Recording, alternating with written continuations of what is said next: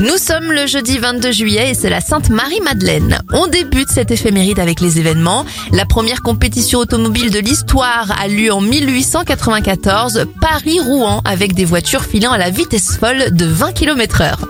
Les parcs nationaux sont créés en France en 1960. Les fans de manga reconnaîtront le générique de cet animé One Piece. Le héros Monkey D. Luffy fait sa première apparition dans la version papier en 1997. La messagerie culte MSN Messenger est lancée en 1999 et en 2004, c'est Sacha Distel qui disparaît. Bon anniversaire à Mireille Mathieu, elle a 75 ans. L'acteur Danny Glover en a 74. 35 ans pour la youtubeuse et comédienne Alison Wheeler. Et ça fait 29 bougies pour Selena Gomez. Bon milieu de semaine à vous.